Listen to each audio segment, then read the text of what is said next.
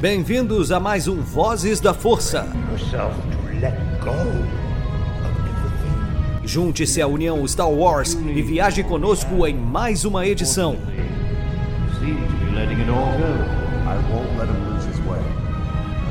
Seja também a fagulha que manterá a chama de Star Wars acesa por muitos anos.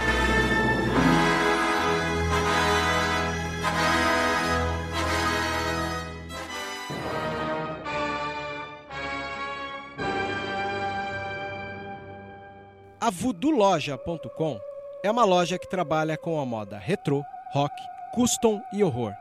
São 11 anos da cena alternativa. Se você não conhece, visita lá. Tem no Instagram Voodoo Loja, uma das melhores lojas e parceira nossa. Isso é rock and roll puro.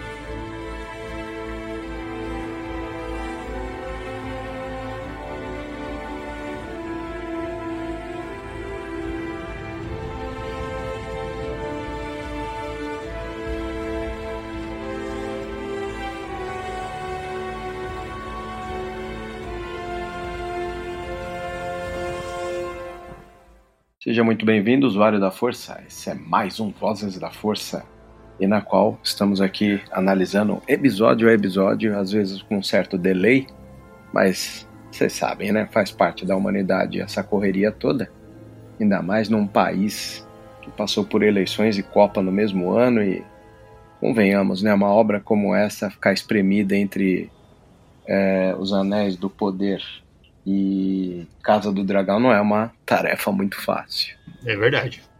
E hoje temos aqui eu e o Michael. Eu Michael, mesmo. por favor. Estamos aí para analisar mais um episódio do Endor, então, né? Pois é. E agora chegamos num episódio extremamente fordiano, olha aí. Muito engraçado, porque quando eu fui assistir esse episódio, eu tinha lido uma, uma dissertação acerca do, do mundo da era.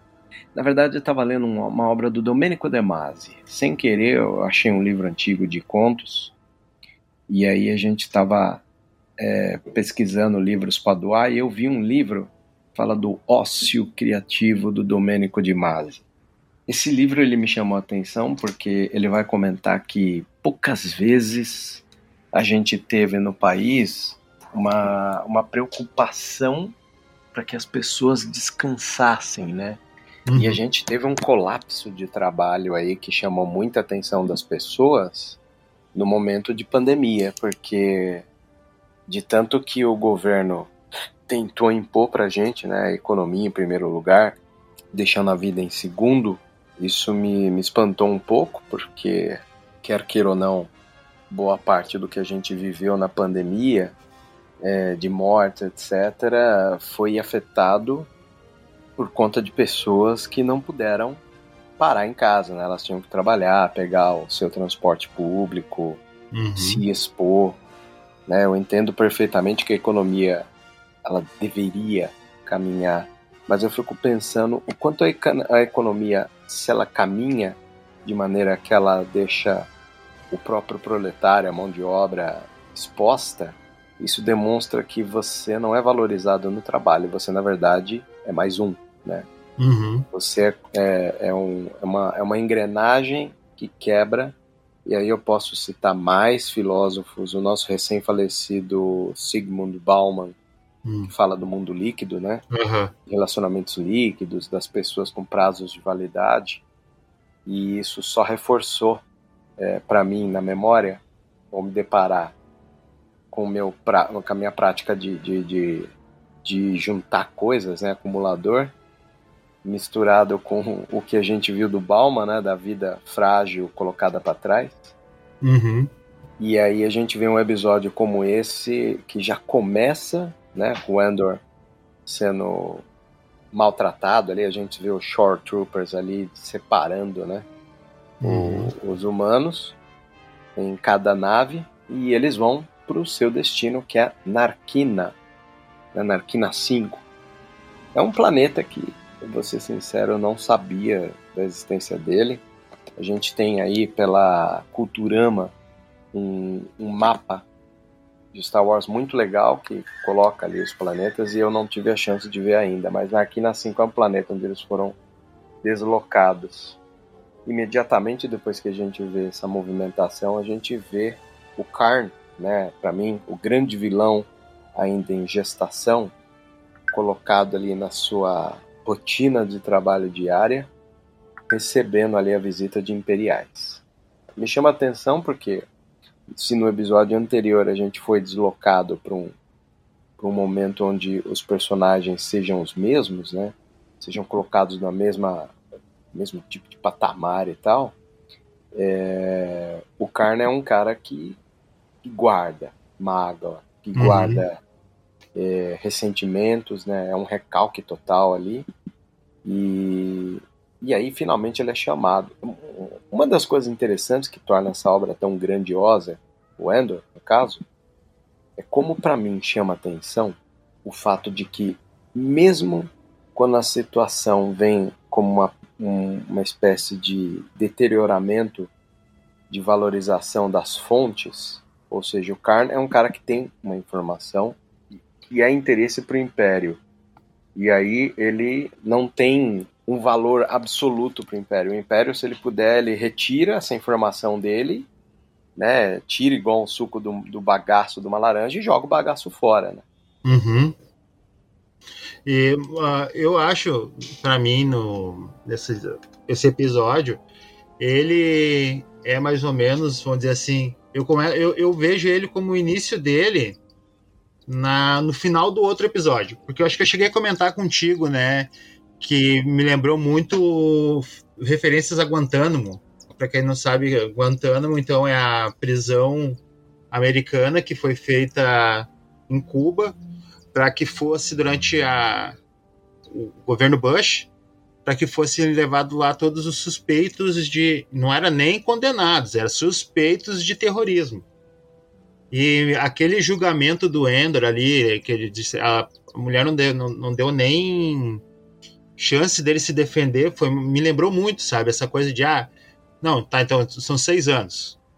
E aí a questão toda de ele chegando ali, e aquela. Uh, quando ele chega, aquela, aquela brutalidade, isso é muito relatado por quem, por quem teve no, em Guantánamo, né? Eu acho que trouxe muito essas referências. Além de Guantánamo, eu queria colaborar com uma obra cinematográfica muito boa, que é o grande filme é, existencial do Lucas, né, baseado em Admirável Mundo Novo, e é o THX 1138, né, com Duval. Para quem nunca viu esse filme, ele é um longa feito a partir de um curta do próprio George Lucas. É um DVD maravilhoso que vem com um DVD extra sobre os primeiros anos da American Zootrope, que é a produtora do Coppola, que mostra que quando o Lucas precisou do Coppola, quase afundou, né, a Zootrope, por causa desse filme que chama THX 1138. É o filme que ele fez antes de American Graffiti, que por consequência antes de Star Wars 77. E esse filme, é, ele tem alguns momentos que o fundo é branco, assim. Então, eles estarem numa empresa que não tem janela, que não se vê o tempo passar, né, me remete muito à ideia de que talvez o showrunner deve ter, o Tony Gilroy, né, deve ter recorrido essa memória do Lucas em retratar obras como THX 1138. Já assistiu esse filme, Michael? Assisti, assisti, muito bom o filme. Não tem como, não tem como tu ser nerd e não assistir um filme desses, né? Pois é, verdade. Eu sei que a visita do, do, do Karn, feita ali pela Dedra, tem uma observação, né? Fala, você foi notado uhum. pelo Bureau de Inteligência. Quer dizer, se ele foi notado é porque ele está galgando ali uma maneira de chegar até o Endor por caminhos próprios. O que uhum. denota a ideia de um recalque, né? Sim. E ele não baixa a bola para ela, não, né? Você vê que na sala da interrogação ele meio que peita ela no sentido: eu sei o que você quer, eu tenho o que você quer, né? E nesse Uhum. momento ele não desperdiça. Ele podia muito bem ser aquele momento que, intimidado, né, ele, ele viraria uma presa fácil, mas ele não se dá por vencido, não. Ele consegue, vamos dizer, sair por cima, né? E a chegada do Endor ali em Narkina 5, né? Uhum. Aliás, um momento de fotografia muito belíssimo ali, tem um baita corredorzinho ali de nave com janela de persiana, né? Faz uma sombra no rosto dele. Uhum. Detalhes estéticos esses que torna essa série com extremo cuidado, assim. Aí eles chegam numa base que me lembra o Pentágono, né? Por causa do formato quintavado que tem ali, né? E é uma espécie de porta porta-aviões, um, né? Fica no meio do mar, ali no meio do nada. E aí entramos para essas bases fábricas de Narkina 5 e já temos um corte para aquela peça roubada do estaleiro naval. Você, conforme havia perguntado, você lembrou, né, dessa peça? Quer comentar aqui, Mike? É, a a eu não lembro qual é, é o nome da peça, mas é aquela que o Endor estava vendendo pro Lucien no- nos primeiros episódios. Ela aparece no Marcas da Guerra. Ela tá em posse do Temen Wexley, um vendedor de peça do mercado negro de Akiva que aparece lá então durante aquele circo, né, que teve naquele planeta. Ele roubou de um dos gangsters essa peça e é o que movimenta bastante parte da trama do filme, do, do livro, né, do Marcas da Guerra. E isso mostra que Star Wars é todo amarrado, né?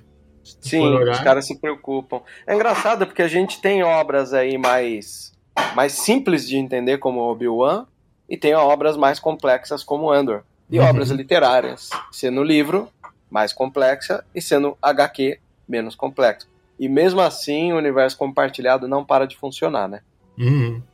Ah, e uma coisa que me chamou muita atenção nesse episódio foi, como eu disse, né, eu tô aprendendo muita coisa contigo. Então, é aquela coisa do eles focavam o pé, os pés do Ender, e aí depois quando saía para outra cena, já saía nos pés do da- ou da, da carne ou do, do carne ou da da ah, como é que é o nome dela? A que tava interrogando Da, da Blix? a Blix, isso. Sabe, sempre trazendo esse, esse plano dos pés, mostrando. Primeiro mostrar o pé do um, depois mostrar o pé do É uma, outro. é uma convergência legal a ideia Uhum. da edição, né? Você termina nos pés de um e começa nos pés de outro. Aham. É um detalhe. Porque, como ele é um episódio um pouco mais parado, cabe ali você dinamizar ele da melhor maneira possível. E a maneira visual fala mais alto, né? Uhum. Eu sei que nessa reunião do Yularen, que eles estão questionando, eu senti que o Yularen tentou meio que tentar. é, o, Yula, o Yularen tentou. é, como eu posso dizer? Intimidar a Dedra, Uhum. né, que teve a, a sua integridade mantida pelo superior dela, né? Sim. O, aquele personagem que faz um mestre lá né, de, de Game of Thrones, que é o, o supervisor dela, ele entra ali, né, interrompe ali o Yularen para comentar sobre como esse avanço dela, dessa peça, né, que foi quase roubada, ela, ela aponta um, um deslize do Império em relação ao planeta Ferrix, né? Uhum. que foi da onde o, o, o, o Endor fugiu com a peça. E aí finalmente a gente tem o rosto dele revelado ali no meio do- dos oficiais imperiais, com a chegada em transição deles no planeta. Eu acho legal porque é, os pés descalços que chegam entram em divergência com os pés com uma bota especial que vem no fundo do corredor, né? Isso aí. Uhum. que você imediatamente pensa, pô, mas estão descalços, vem um pessoal com uma bota um pouco diferente, o que, que isso pode significar para o episódio, né? Não à toa você faz isso identificando o caminho novo, né, deles. Uhum. A, a nave parte, eles observam, né, que os soldados imperiais ali não têm armas. O próprio oficial imperial comenta da instalação fábrica, né? Uhum. E, e fala que eles foram qualificados como mão de obra ideal. Aí você entende que essa coisa, né, da, deles serem acusados, né, de crimes, na verdade não tem crime nenhum, né? você tem ali os caras sendo transformados em mão de obra barata, né? Sim. E toda a, a, pressão que tem em cima deles, né? Eu, cara, eu gosto muito do Andy Suckers, mas eu não esperava ele em Star Wars. Muito bom, muito bom ele, né? Pois é. E, e ali o próprio chefe ali do, do setor da segurança ao receber, né? Eles, ele já dá o primeiro exercício. Quando ele vai lá e fala, ah, você tá querendo saber porque não tem arma, né? Então tá bom, vou mostrar. Ele aperta um botão ali que derruba todos numa paulada só. Uhum.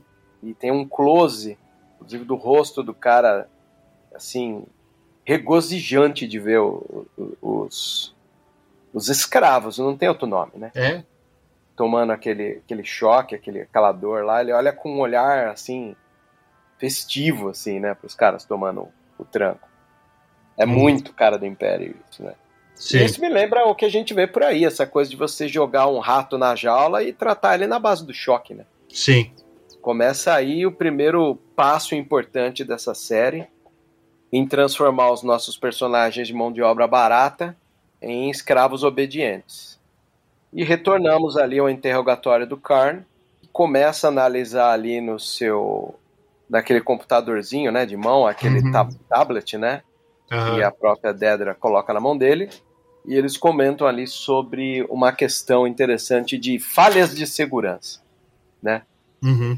E aí ela faz perguntas, né, sobre o visual da, da, da pessoa que estava com o Andor, ou seja, o, o Luthen, ele é um cara interessante, porque ele já sabia que ele estava exposto, né, em algum momento ali ele comenta que eu já devo ter sido observado, eles sabem que eu existo.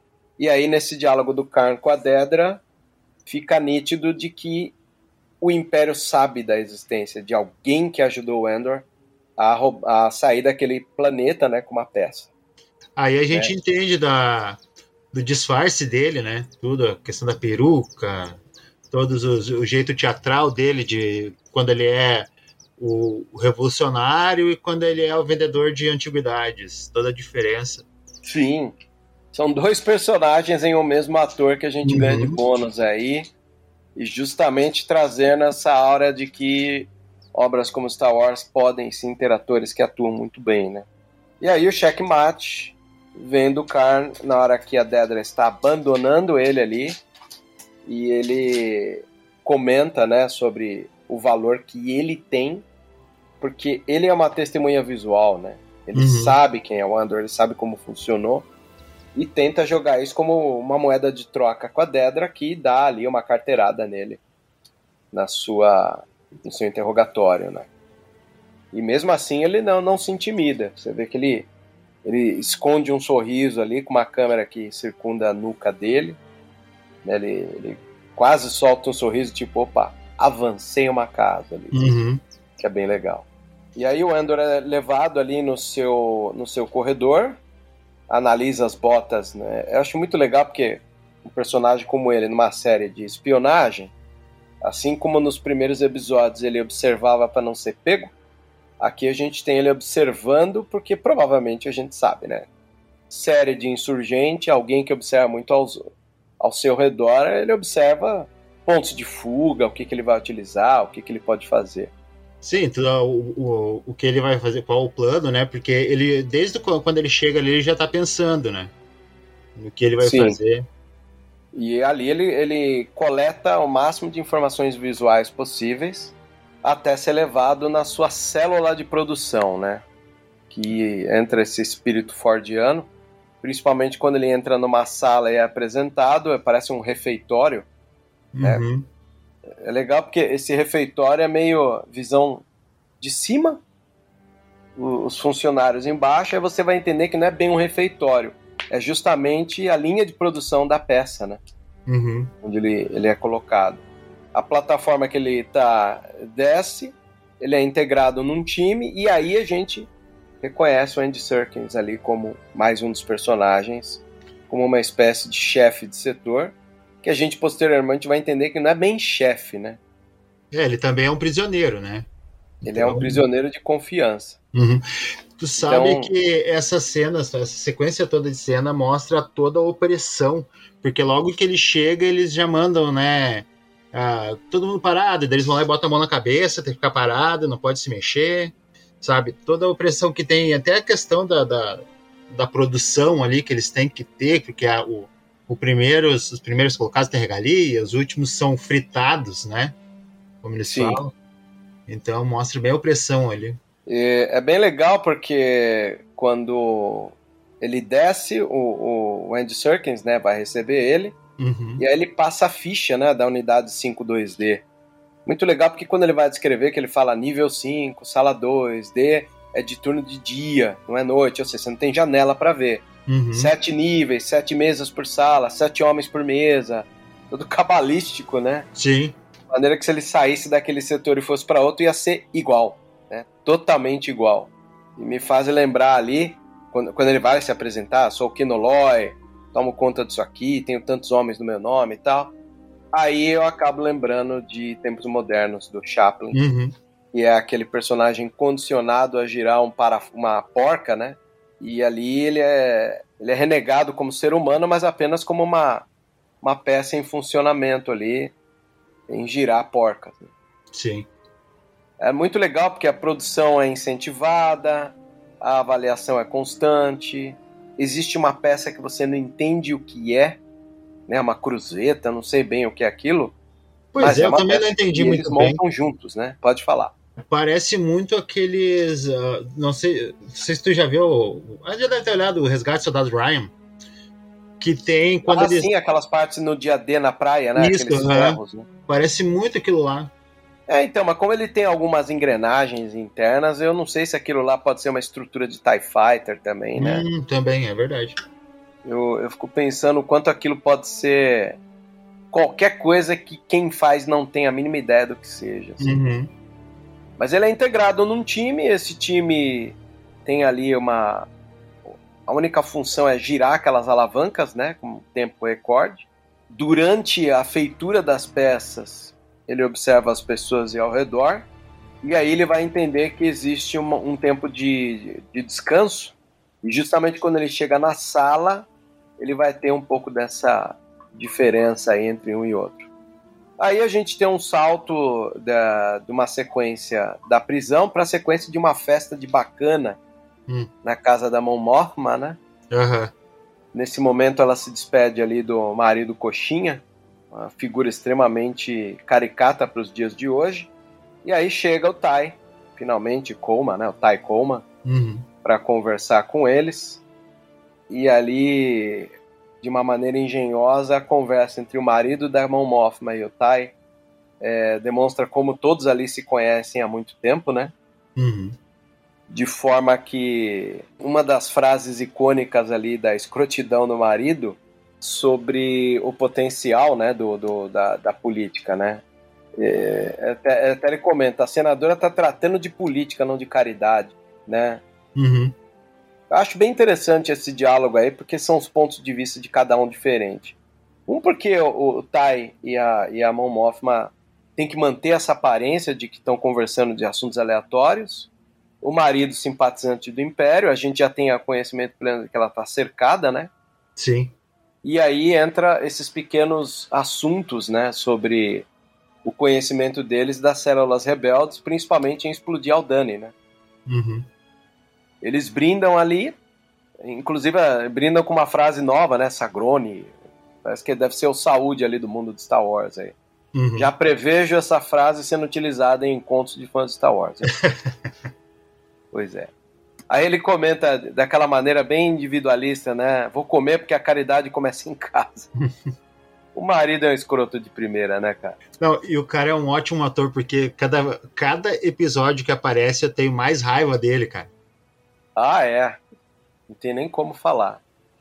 É, aí eu acho interessante porque o Tai e a Mothma se, se distanciam, aí eles entram naquele assunto que o, o havia cobrado a Mothma que é sobre investimento, né? Uhum. As guerras são investidas, né? Existe um investimento financeiro. E é esse assunto que ela tenta entrar até a hora que chega a Leida, né? A filha também. Né?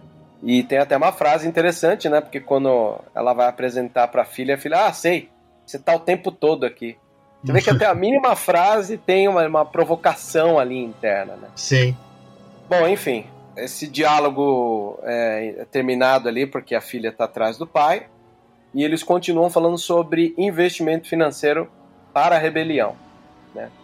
E aí o Tai pergunta, né, o valor, ela fala de 400 mil, é interrompida ali, né, por mais membros de outros lugares, parece que é interrompido por um cara de Chandrila, né, que puxa ela para uma conversa e o Tai se distancia e voltamos ali para um dos momentos mais substanciais de Endor preso nessa fábrica, que é o corredor, né? Sim. Me lembra um pouco o caminho nesse corredor, né? Porque enquanto os funcionários olham pela janela, o Andor olha e observa que existe uma comunicação interna entre funcionários, né? Ah, sim, que ele tá falando em sinais lá, um deles, Em sinais, né? é. Os funcionários no corredor conversam em sinais com funcionários de outros corredores. Né? Parece até um, uma, uma linguagem de sinal ali sobre o que, o que deve ocorrer. Né? O Endor observando, vê outro corredor Aí você vê que eles são realmente isolados de, de contato um com o outro. Mas, né, sempre vai existir uma maneira. Do, sempre acha um jeito de se comunicar. Né? A, a, se comunicar, né? Pode Não. falar. Não, eu ia dizer, o, o, ser humano sempre acha um jeito de se comunicar. Não adianta. É, tá na história, né, do ser humano. Quando a gente vai ler os livros do McLuhan, que fala sobre e-mail, mensagem, a gente já citou em alguns momentos atrás aí, né, o valor de, de McLuhan a gente fala que o próprio homem das cavernas, para poder alertar os outros homens que viriam nas gerações posteriores, ele tinha que alertar o homem posterior de que um dinossauro era um grande problema para ele, né? Uhum. Então ele tinha que deixar um legado, e esse legado é já a primeira comunicação. Sim. Aproveitou que eu estou citando o exemplo do Homem das Cavernas, queria citar aí uma dica aqui.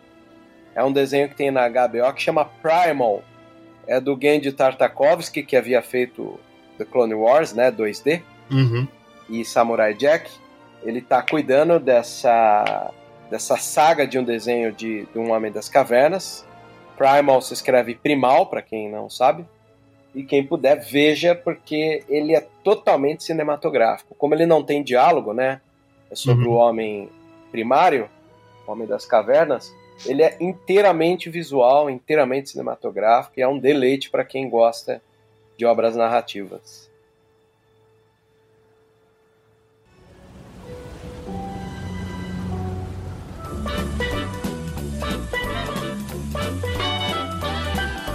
Olá, saudações, meus caros amigos. Enquanto Anakin e Ahsoka saem em missão, juntem-se a mim para tomar um drink e ouvir mais uma edição do Vozes da Força.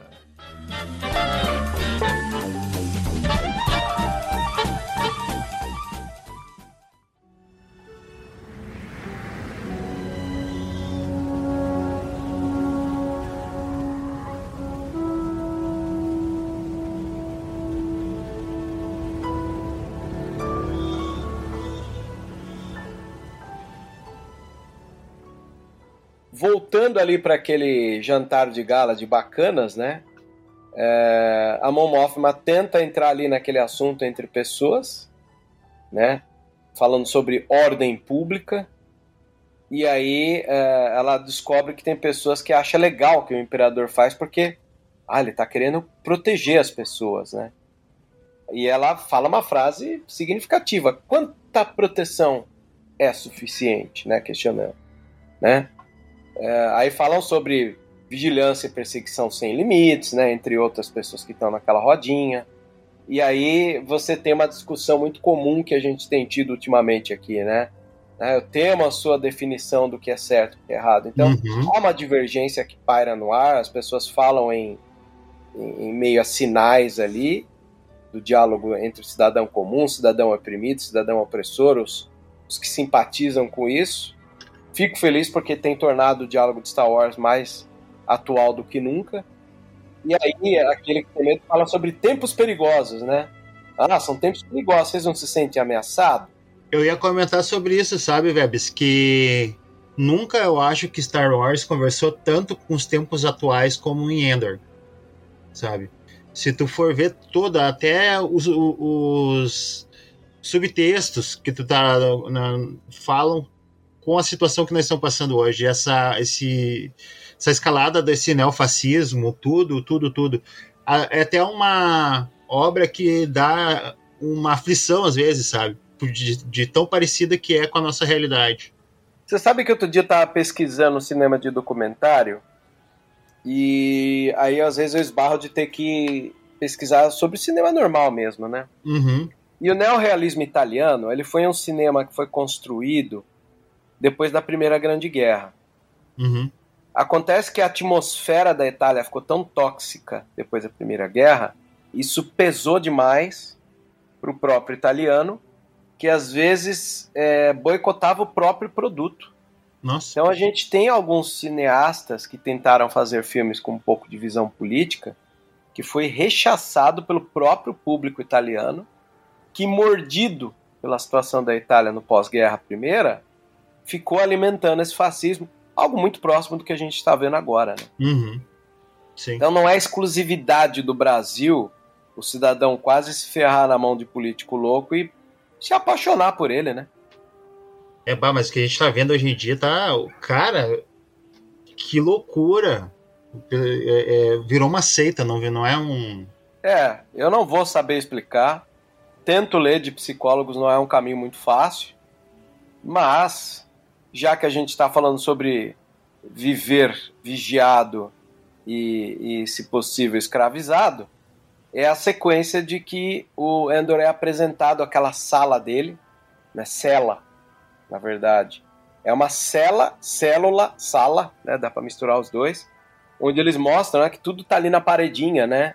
Água, luz noturna, vaso, prato, colher, barbeador. Se o cara trabalhar bem, ele ganha uma comida com um pouco mais de sabor. Se, se não, vai continuar tendo aquela comida que vem no tubo. Né? Ah, você pode comer no tubo quando você quiser. Todo mundo quer ver a gente saudável e nutrido, né? Essa parte é muito interessante, cara. Quando ele diz, é, eles querem ver a gente saudáveis e nutridos, claro, é a produção, né? Tem. É, e o prêmio deles num dia que é igual, o famoso nada como um dia após o outro, a única coisa que pode ma manter eles é a meritocracia. E a uhum. meritocracia uhum. é apresentada para eles ali através de comida com sabor que sai daquele tubo. É. E um contador, cara. Esse contador, meu amigo. Uhum. O, o, maior inimigo do ser humano é o relógio, né? Sim. E aí, para um, um cara que está preso num sistema de, de, de, escravização, de trabalho, né? Involuntário, né? Ele é obrigado ali a trabalhar. Ele é apresentado ao contador dos dias, né? O, Endor, que foi condenado a seis anos de prisão, barra, trabalho escravo analisa a quantidade dos dias, porque ele não vai ter janela para ver os dias passarem. Eles falam em ciclos, né? Não turnos. Eles falam em turnos, né? Então tem tantos turnos. É verdade. É, não é nem dia, é turno aquilo, né? Sim. Você transformou até a realidade do seu dia em turno. Aí, acho que o ponto mais alto do episódio para mim é, vem quando os caras estão trocando ideia e falam: Ó, oh, pergunta logo para ele, por que, que você tá aqui? Né? E aí falam que dobraram o número de todos no mês passado. Sim. Né? Aí você nota que a conversa entre eles é sobre é, essa ordem pública que jogou as pessoas nessa linha de, de, de, produção como condenação. E aí até o cara lá que, que ele pegou fazendo sinal, falei, aí, isso foi por causa de quê? Ah, você não ouviu falar? Falar, ah, viu? Ele nunca ouviu falar. Uhum. O decreto da ordem pública né, as revisões de sentença. Ele, meu, eu só fui preso. Não, é isso aí, tá lá. Ah, mas eles não falam. Ele tenta falar, é chamado de bobagem rebelde, né? É, eu ia, não, nesse, não é nesse episódio que eles falam sobre a, o roubo lá do, do, do setor? Que eles, ah, ele não sabe de nada, não tá acontecendo nada, ó, você. Ah, não foi nesse episódio ou eu viajei? Pois é. É ali nesse, nesse momento aí que tem o diálogo que ele nota que uns são, são conscientes e outros não, né? Uhum. Até um que tenta fazer ele acordar no quesito, cara, não fica ligando senão você vai ficar mal, é, já é calado ali pelo personagem do Andy Serkis, né? Uhum. Aí eles comentam sobre a luz no chão do piso quente. Ah, sim. E que a partir de um momento eles têm que entrar na cela, senão o piso quente pode causar algum dano ali, né? Acho até legal porque o Endor é o último a entrar, minutos, segundos, né? Assim que ele entrou na sala, a luz do chão já fica vermelha. Uhum. Aí você fala, meu, eu quando vi isso aí, eu pensei comigo, alguma hora a gente vai ver alguém rodando aí para ver o que que é, porque ah, sim. todo mundo entrou para obedecer e vai entrar para vamos entender isso um pouco depois. Pronto, colocado ali esse diálogo entre ele, esse zigue-zague de personagens, voltamos pro jantar de gala. É muito legal porque o tempo dilatado é diferente, né? Uhum. Se o uhum. tempo da Mon Mothma ali é contínuo da festa, o tempo do Andor ele é corrido como de um setor do dia inteiro, né? Sim. Acho que é, não é ideia apresentar que uma festa de bacana dura o mesmo que um turno de empresa. Né? É só a dinâmica da contação de histórias, né? Ou não, né? Ou pode ser realmente isso mesmo, que eles querem mostrar que enquanto uns estão ali trabalhando, se esforçando, que, que o mesmo tempo que tu leva para trabalhar, os bacanas levam para se divertir.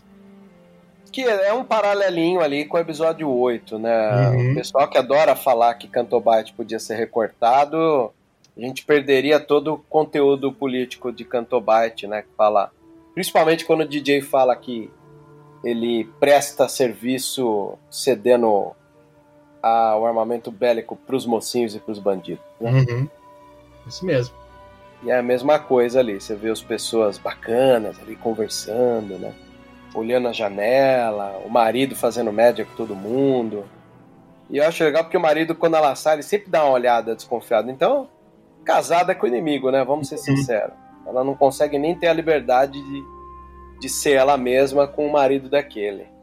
O Endor tá na sua sala ali todo preocupado até a hora que clareia o dia. E a gente tem 30 turnos ali, né? Dando uhum. a alusão de que o tempo passou. São colocados em fila, vão para uma espécie de banho ali, que eles vão nus ali num, num jato. Vão pro, pro vestiário e linha de produção, né? Com peças que sobem, engrenagens ali que giram, trabalho conjunto de, de encaixe de peças, a linha de produção feita certinho, né? as pessoas analisando o tempo de demora de uma peça para outra, a observação contínua do personagem do Andy Serkis, né? Uhum. Traz ali um pouco desse cotidiano. E finalmente fomos levados ali para o planeta, da onde a gente ganhou a apresentação do Endor, onde tem a personagem da mãe dele, né? Uhum. Recebendo a visita da Blix. E aí a gente tem a noção de que ela já não tá muito bem de saúde, né? Uhum. Acho legal essa parte porque você tem a Blix, a mãe do Endor, né? Mãe adotiva ali. A Marva. E aquele funcionário da linha de produção que ajudou até o, o Endor ali nos primeiros episódios, em uma conversa onde eles estão falando sobre isso. E aí a gente descobre finalmente que a, a Vel e a Cinta estão nesse país, né, nesse planeta, né, uhum. Para cumprir aquilo que havia sido comentado com o Luthen, né. Uhum. Provavelmente elas estavam ali para exterminar o Endor, né. Bom, enfim, a Blix ela tá tendo ali uma, uma conversa com um cara naquela oficina de peças, né? Uhum. E ela vai tentar aquele contato ali pela rádio onde ela sempre faz comunicação. E aí a gente tem a assistente né, do, do Luthen tendo algumas informações. E o mais legal que eu percebi é que ela que bota o, o a, a, expectativa do Luthen na, na, nos eixos, né? Uhum. Porque se fosse por ele, ele, não, vamos, vamos, procura mais aí, liga o rádio. Ela, meu, acabou, esse é o nosso tempo, olha aí, não fica se expondo, né? Sim. Ela que bota ele um pouco ali no, no, nos eixos. Aí ela guarda o rádio de comunicação. No momento depois que a. Ela, ela manda, ela manda acabar com a ligação, com a linha, né? Ela diz, não, é. desativa a linha. A antiga linha, para cortar uhum. o, o, o, qualquer tipo de vínculo, né? Uhum. Aí a Vel e a Cinta são separadas, né? De maneira que a Cinta observa a casa do Endor ali da, da, elas tiveram de onde alugar um lugar na frente ali, né, para ficar observando. Né? Uhum. E aí entra, acho que o ponto alto pro fã de Star Wars que tava cansando de ver é, as coisas como, pô, será que não vai dar uma dinamizada nisso? Não. Aí uh, o Lutten pega uma nave para fugir para algum lugar que você não sabe qual.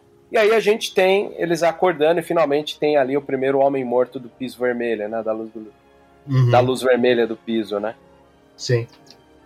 Eu, na hora que eu vi que acendeu a luz lá, até imaginava, ah, a gente vai ter uma ideia de alguma hora. Bom, enfim, aí a Bix ela tá no momento ali que era para ser cotidiano da vida dela, até que ela é alertada de que o Império está ali na cidadela, né? Fazendo uma busca ostensiva. Não tem outro nome senão esse para utilizar, né? Uhum. Fazendo uma batida, vamos dizer assim. É uma batida. Você vê que é, usando ali de, de, de, abuso de poder, o cara uhum. tenta ligar para ser mais cuidadoso com o pai dele, né? E é maltratado. Aí nesse momento a Bix é notada pelos oficiais do Império, né? E aí até aquele funcionário lá que, que eu esqueci o nome do personagem ajuda ela a fugir. Tem ali um momento de perseguição. Aliás, esse é um detalhe que eu não imaginava, né? Os caras já tinham a ficha dela. Uhum. Né? Porque quando os caras vão lá e falam, opa, olha ela ali, sinal que ela já estava fichada e, e mal ela imaginava, né? Verdade. Aí a gente tem ali os, ela tentando fugir com Storms ali atrás. Finalmente, né? Storms, né? A galera uhum. tava cobrando ali. E aí o momento lindo ali da para quem tava cobrando é a chegada do Luthen.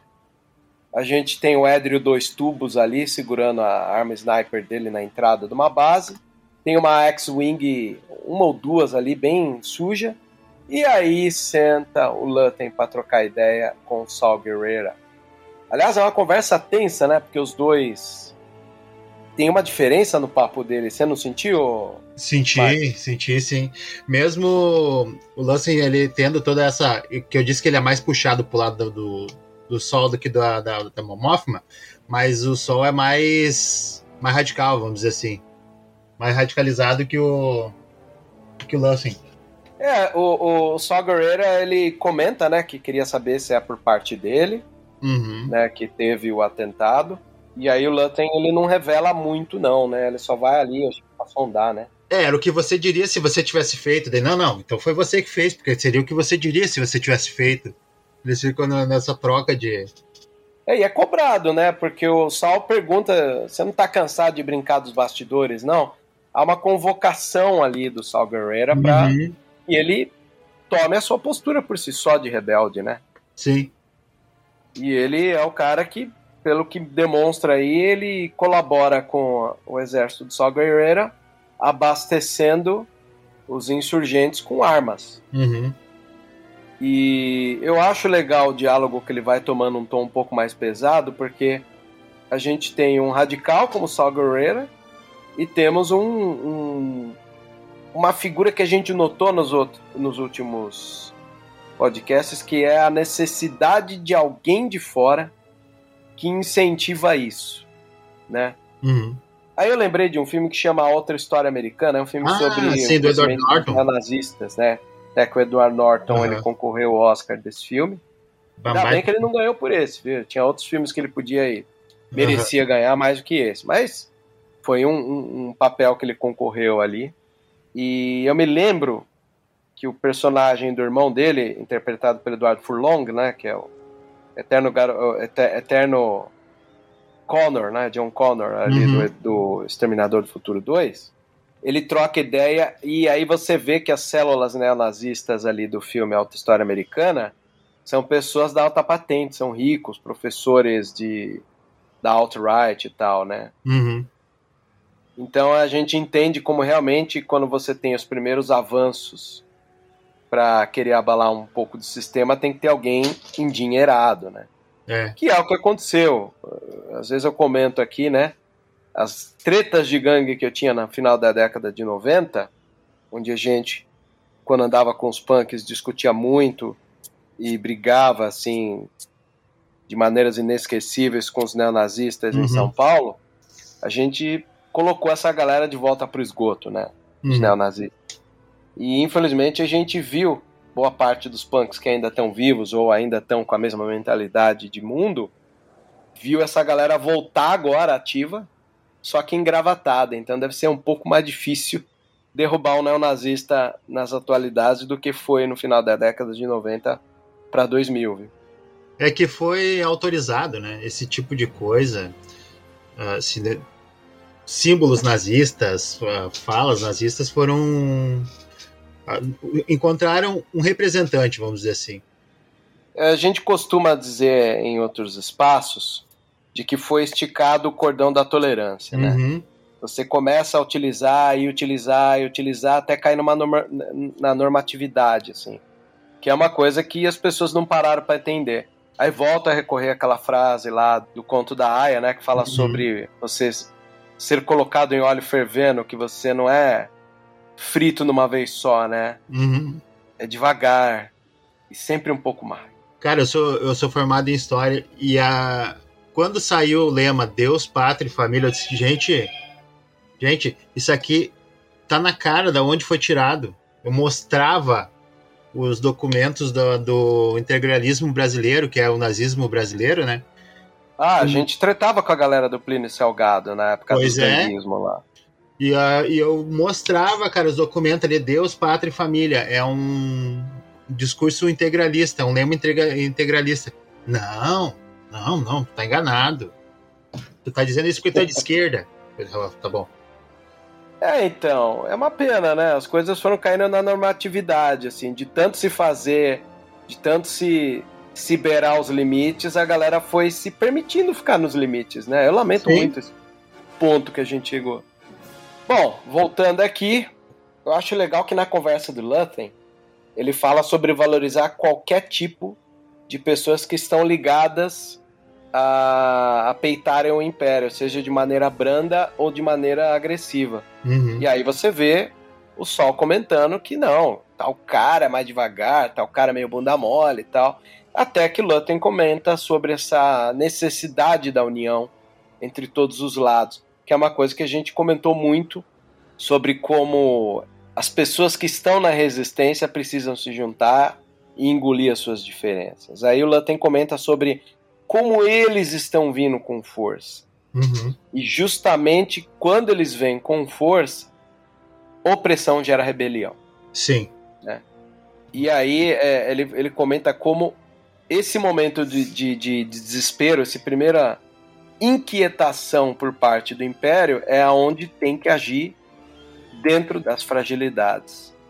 Aí a gente tem sobre o, o Sol discordando, né, falando sobre aliança partidária, né, uhum. setoristas, cultistas humanos, divisores de galáxia. Aí ele desqualifica eles, né? Ele fala, não, esses aí estão tudo perdidos, né? Uhum. O, que o que a gente compreende o que, que é a forma que um, que um radical pensa, né? Sim. Onde para ele as pessoas brandas não têm o poder para chacoalhar o império, até que ele joga uh, pro próprio Lutten, né? O Lutten fica citando ali sobre uh, pessoas mais brandas e ele vai lá, e você, Lutten? Onde você tá? Qual é a sua verdade? Né? Uhum. Era algo que eu imaginava, assim, um sol botando ele ali na parede para que ele respondesse, né? É, era um diálogo de vaga, né? Extremamente inteligente, ele fala, sou um covarde. Uhum. Ele, ele, ele é tão polido, esse personagem, que ele abraça a, a, e já antecipa a opinião do, do Sol, fala, não, bicho, eu sou um covarde que tô aqui me escondendo, esperando o momento certo, né? Sim. E até indiretamente ele fala sobre mesquinharia, né? Não tô, não tô ligando pra mesquinharia, não. Eu só fala mesquinharia? Ah, tá. Então, então há uma treta civilizada aqui entre rebeldes, né? Uhum. Aí entra, talvez a frase-chave para mim que me chamou é, bem, a anarquia é um conflito sedutor, né? Um certo luxo, mas para homem que se esconde em caverna e implora por peças, né? Uhum. É, vai ajudar na, na, Ele dá uma lapada ali no, no sol, né? E o sol, ele dá aquela engolida, dá uma risada e fala: ah, tá bom, vai, cara. Beleza, é isso aí. Então, não adianta os dois brigarem, né? São diferentes ali. São duas formas diferentes de se pensar em como você vai resistir ao Império. E aí temos o corte, infelizmente, e a gente vê a Bix foi pega, está sendo levada numa sala de investigação e a Dedra tá lá com aquele parceiro dela da sala de peças.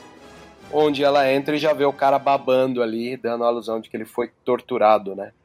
Não, eu tava simpatizando com a Dedra, cara, mas nesse momento aí eu, eu, percebi, eu percebi, não, não tem como simpatizar. Cara, a Dedra é a grande vilã que uhum. só pode ser passada para trás se o Karn agir no lugar na hora certa. Uhum. Fica aqui uma aposta minha. Pode ser que ela perca né, espaço, mas para ela perder espaço é no Karn. É o Karn que vai dar o checkmate, assim como ela fez com aquele. Acho que é o Blanchard, não lembra? Aquele outro. Sim, o outro oficial né? ali do Império. Ela passou a perna nele. E ah. ela pode ter a sua condição, né? Aí eles tiram o cara ali da cadeira. É legal porque tem um outro oficial imperial branco analisando umas coisas num painel que você vê que é tortura, né? Uhum. Aí colocam ela na cadeira e fecham. É, fechando a porta, você já vê uma peça colando, aí você já vê a realidade do Andor inserida já no, no, no modus operandi da empresa, né? Uhum. Onde ele já está na linha de produção. É, ele virou ah, uma peça. que a câmera circunda a mesa deles, é. distancia eles trabalhando ali, passa pelo personagem ali do Andy Serkins despreocupado, que dá a alusão de que os caras entraram na linha, e aí a gente vê que ele foi engolido pela, pela, pelo cotidiano é, fordiano da empresa. Uhum. Acaba muito bem. É um, é um, é um puto episódio bem dirigido. Mentes preguiçosas diriam que era um episódio parado, e eu diria que no parado os caras conseguiram mandar super bem. Toby Hines, diretor. Muito Mandou bom mesmo. Bem, de novo, que é o diretor dos primeiros ali, né? Uhum. É isso, Maicon. Foi um baita episódio para mim, sem nota. Já estamos numa linha mais madura aqui de analisar episódio. Só vou dizer que gostei muito. Mesmo sendo parado, me trouxe uma atenção contínua e me trouxe de presente uma conversa entre um radical e um cara que age nas sombras, uhum. como foi o diálogo entre Luthen e Sol Guerrera. Para mim também foi um baita episódio. Porque o que eu tô gostando muito é essa coisa do encaixe nos episódios, sabe? Um episódio, quando termina o episódio, já tem um encaixe pro outro, não fica aquela coisa de ponta solta. E se é. ficar é. uma ponta solta, tu sabe que daqui dois, três episódios eles vão prender essa, essa ponta de novo. Né? Pois é, eles estão trabalhando com triozinhos, né? Um, dois, três interligado, depois o 3, 4, 5 também era meio que interligado. Agora a gente tem o, o, o, os próximos três, talvez agora é, não o próximo episódio, mas o outro seja o fim dessa vivência na empresa, né? Uhum. Mas eles estão jogando em média três episódios para cada arco, né? Sim. Não é bem um arco assim fácil de detectar, mas na hora que o painel tá meio montado, você entendeu o arco e, e sabe o papel uhum. dele. Né? É isso aí. É isso aí. E a você, ao nosso ouvinte, esteja atento. Estamos analisando. Teremos uma edição especial sobre Tales of Jedi, onde a gente vai chamar sempre ou eu, ou JP, ou a própria Nalu. Vamos bater um papo com outros podcasters, outros criadores de conteúdo, para dinamizar bastante a análise sobre cada um desses episódios de Tales of Jedi. E é isso aí, né, Michael? É isso aí que a gente tem a dizer é o mesmo de sempre. Que a força esteja com você, ou se você preferir, this is the way. This is the way.